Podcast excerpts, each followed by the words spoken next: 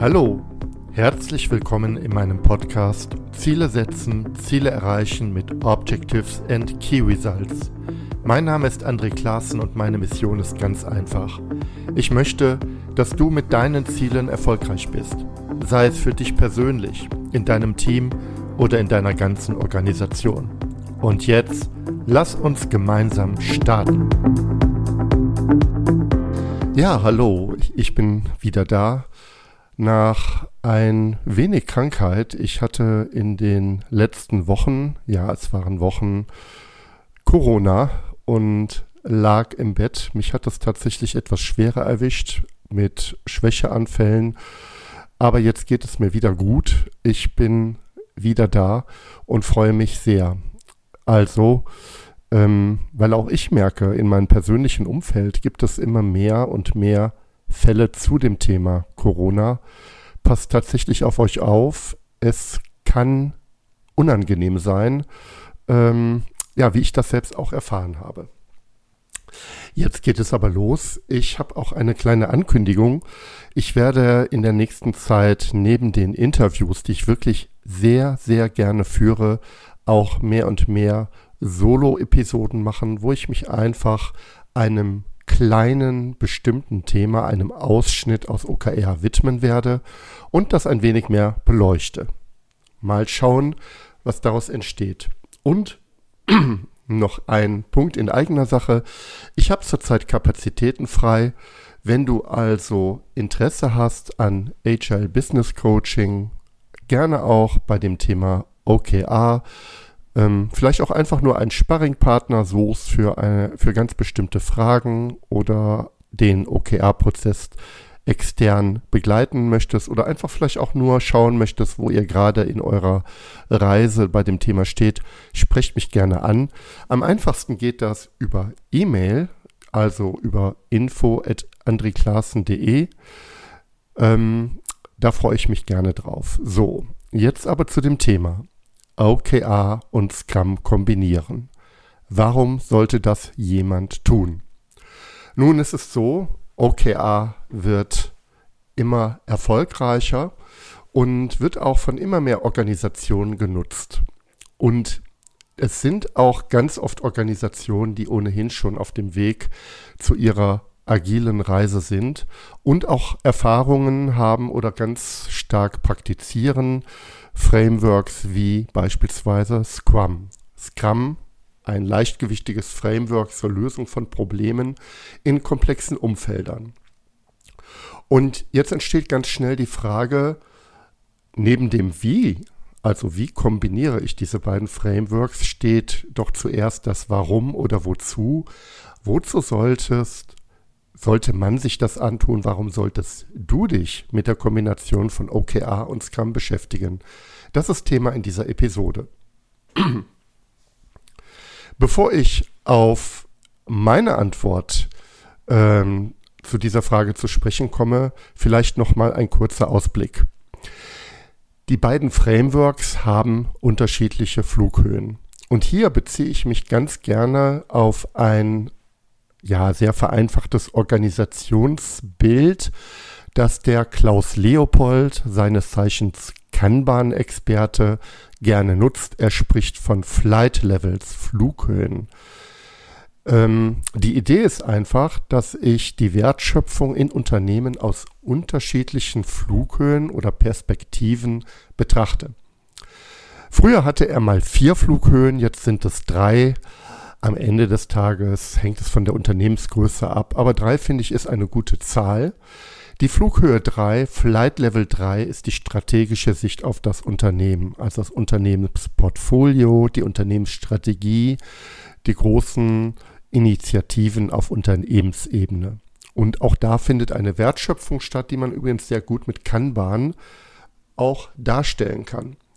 Flight Level 2 ist etwas, was gerne ähm, ignoriert wird oder gar nicht bewusst praktiziert wird. Das ist nämlich die Koordination der verschiedenen Teams oder Abteilungen im Sinne der Wertschöpfung. Das heißt also, wie müssen die Teams eigentlich zusammenspielen, damit sinnvolle Wertschöpfung entsteht, aber auch Agilität.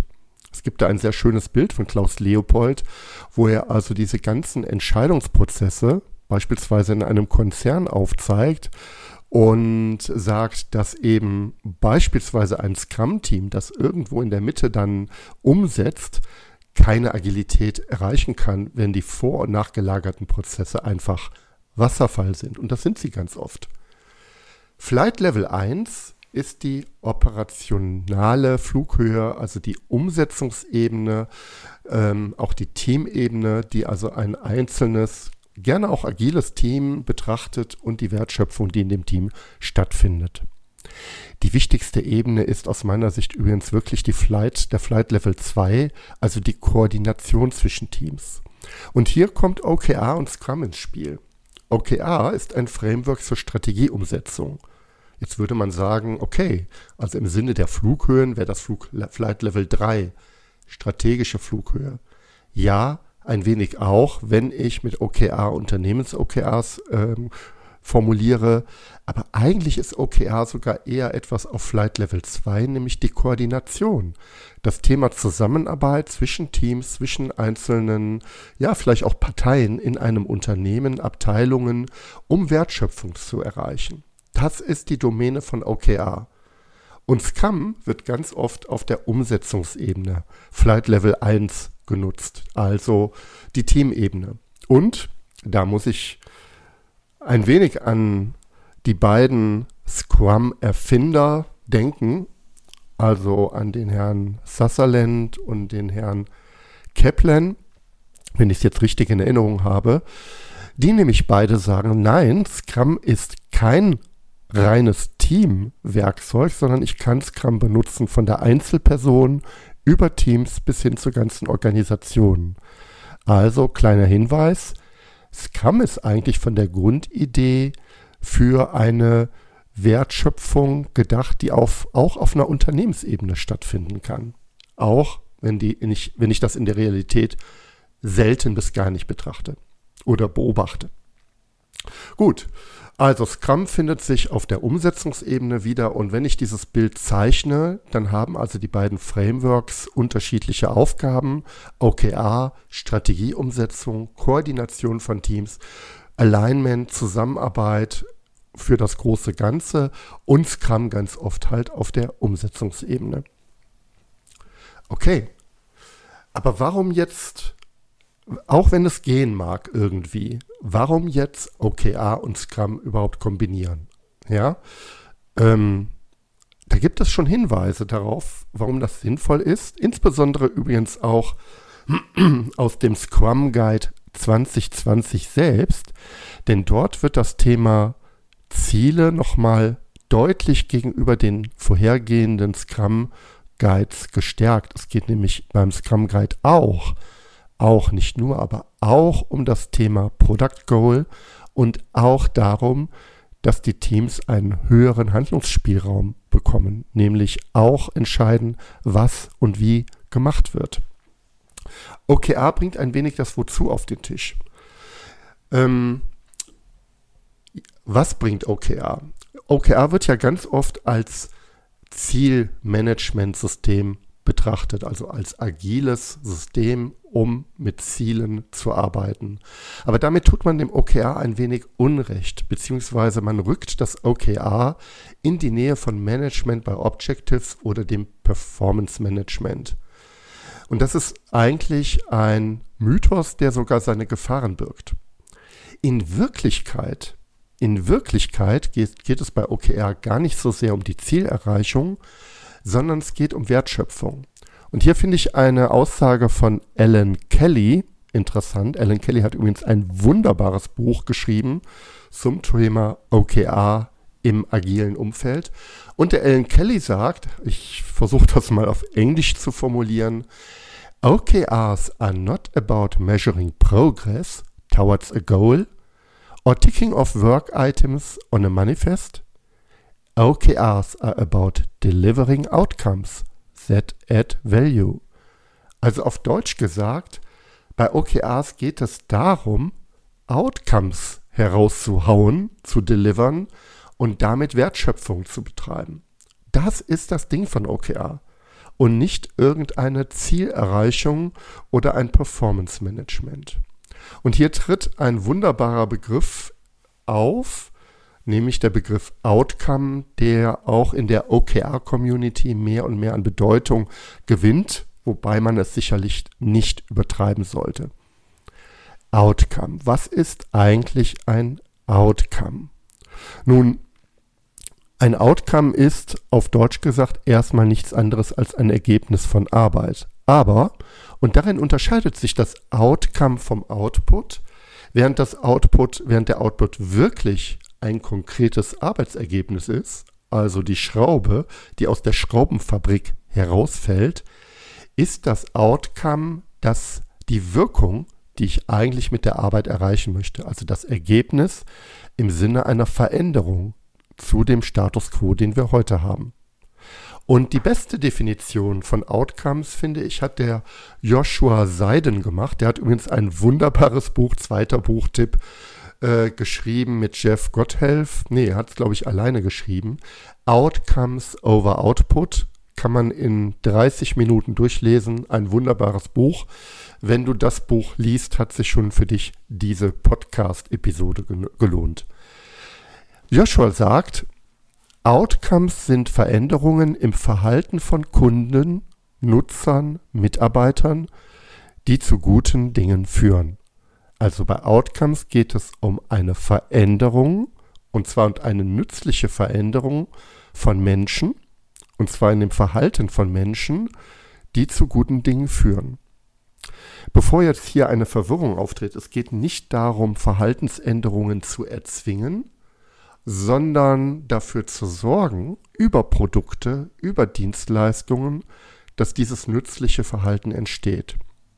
Und was ich ganz wichtig finde, das wird auch ganz oft übersehen im Kontext von ähm, Scrum, und da habe ich persönlich auch eine große Kritik an einfachen agilen Werkzeugen, der reine Kundenwunsch, also die reine Umsetzung von Kundenwünschen, ist im Kontext von Produkten tödlich.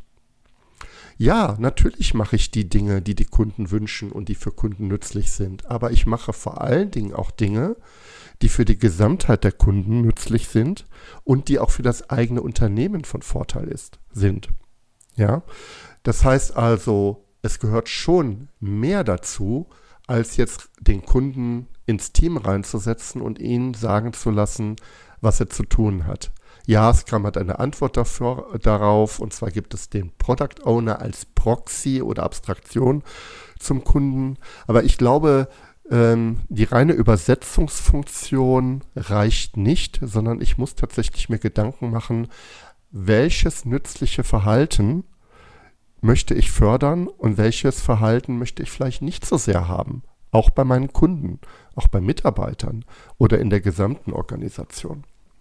Also es geht um Verhaltensänderung und es geht um Menschen. Und das gilt auch für die Schraubenfabrik und das gilt auch für die, für die Fahrzeugsteuerung hinten links. Tatsächlich geht es bei Outcomes immer, immer, immer um Menschen. Ich habe einen Blogartikel zu diesem Podcast geschrieben und da habe ich ganz einfache Beispiele für Output und Outcome. Ich nenne jetzt mal ein Beispiel. Äh, typisches Feature in Scrum wir implementieren ein neues Onboarding-System, ähm, ja auch mit dem Kundennutzen beschrieben. Aber die Verhaltensänderung, die wir eigentlich erreichen wollen, die kann ich als Outcome viel besser formulieren. Nämlich, die Kunden lieben das neue Onboarding und brechen den Onboarding-Vorgang um 10% weniger ab. Das heißt also, das nützliche Verhalten, was wir gerne fördern möchten, egal wie wir das schaffen, ist, dass der Onboarding-Prozess immer seltener abgebrochen wird. Ja, und ähm, da bin ich schon aus der Feature-Denke raus, denn das kann ich vielleicht auch mit ganz anderen Mitteln erreichen als über Programmierung. Gut. Trotzdem nochmal die Frage, wir wissen jetzt, OKR und Scrums haben unterschiedliche Flughöhen.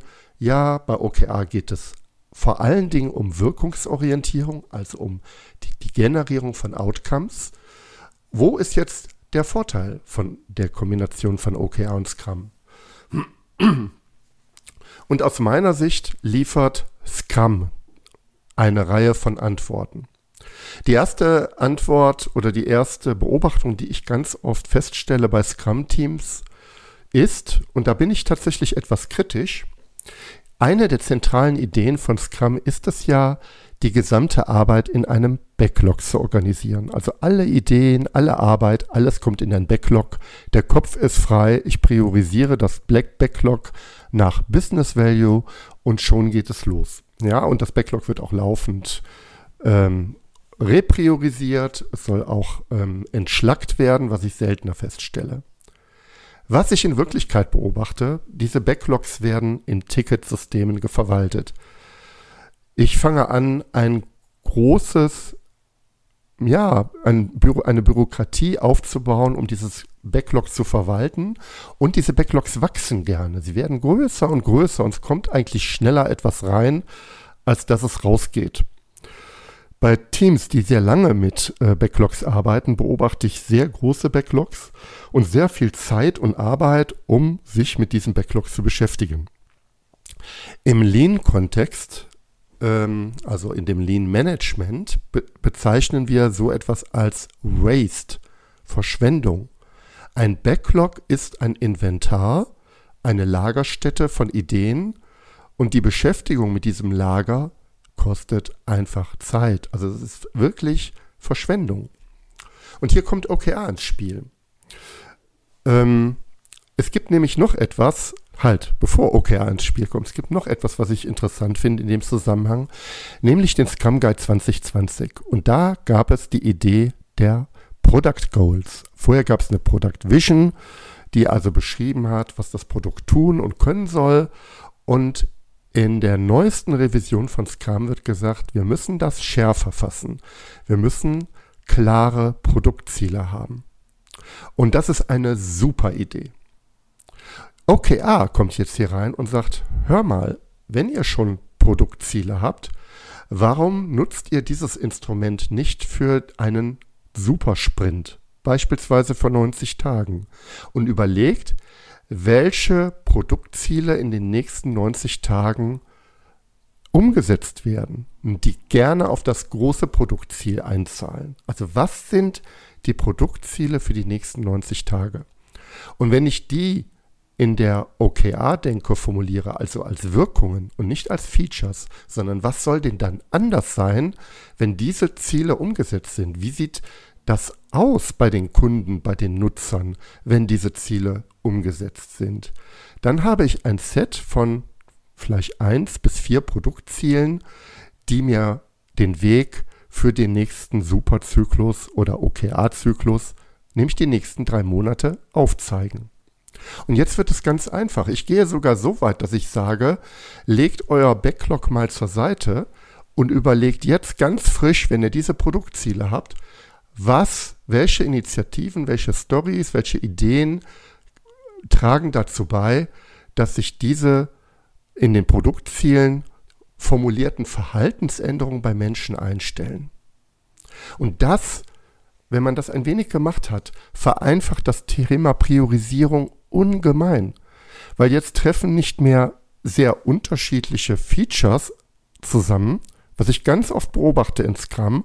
Da gibt es ein Product Backlog Item A. Das hat überhaupt nichts mit B, überhaupt nichts mit C, überhaupt nichts mit D zu tun, sondern ich bewege mich in einem Themenraum und arbeite gegen messbare Ziele. Und diese messbaren Ziele sind keine Features, sondern sind nützliche Veränderungen im Verhalten. Mehr Klicks auf A, weniger Nutzung eines alten Features, das wir gerne ablösen wollen ähm, eine neue Funktionalität, die einen Kundennutzen darstellt, was auch immer. Und ich nenne das, übrigens andere auch, aber ich nenne das gerne Outcome-Based Planning. Das heißt also, meine Planungsgrundlage sind keine Meilensteine oder Features oder irgendwelche Stories. Ich bin gar nicht auf der Lösungsebene, sondern ich plane zunächst mal Outcomes, also Veränderungen, die ich bei meinen Kunden her herbeiführen möchte. Und diese Outcomes, die formuliere ich in OKRs. Und zwar für den nächsten Supersprint mit messbaren Key Results, also mit messbaren Verhaltensänderungen und für die Sprints, die später kommen, gerne auch erstmal nur als qualitatives Ziel. Also was soll denn anders sein bei welcher Zielgruppe und was ist der Mehrwert, den die Zielgruppe hat? Einfach mal als Text. Ich habe ein wunderbares Video dazu. Das ist nicht von mir, sondern es ist von C. Todd Lombardo. Und das Video hat ähm, spricht überhaupt nicht von OKRs, aber es ist genau dieselbe Idee. Das Video heißt Roadmaps are dead. Long live Roadmaps. Und das geht genau darum, wie komme ich weg von einer Themenliste, die Features behandelt und Meilensteine hin zu einer Outcome-basierenden Planung. Und wie kann das ganz konkret aussehen? Also, wenn du mehr über das Thema wissen willst, ich empfehle wirklich ganz dringend diesen Podcast. So, und jetzt bin ich schon am Ende dieser Episode.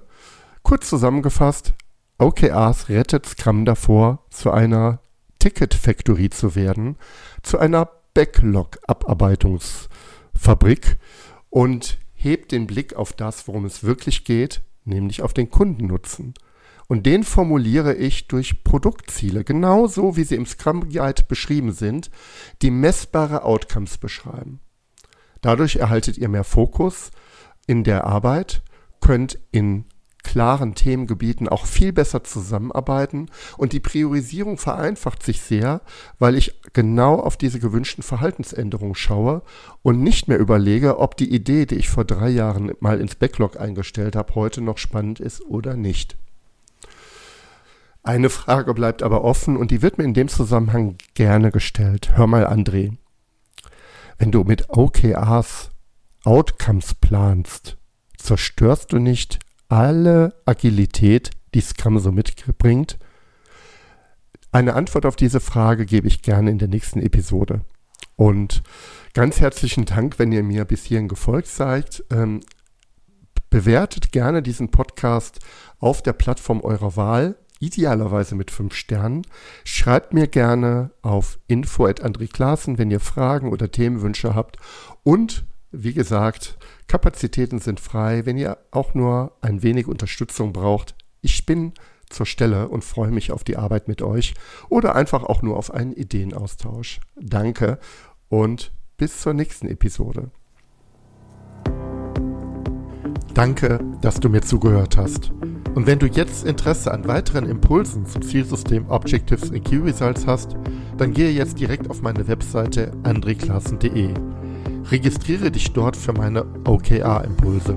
Als kleines Dankeschön erhältst du meine Checkliste für Objectives and Key Results zum Ausdrucken. Über eine Bewertung dieses Podcasts auf iTunes würde ich mich besonders freuen. Damit hilfst du nicht nur mir, sondern allen anderen Hörern auch, die Inhalte dieses Podcasts noch viel besser zu machen. Und jetzt wünsche ich dir ganz viel Erfolg bei der Umsetzung deiner Ziele.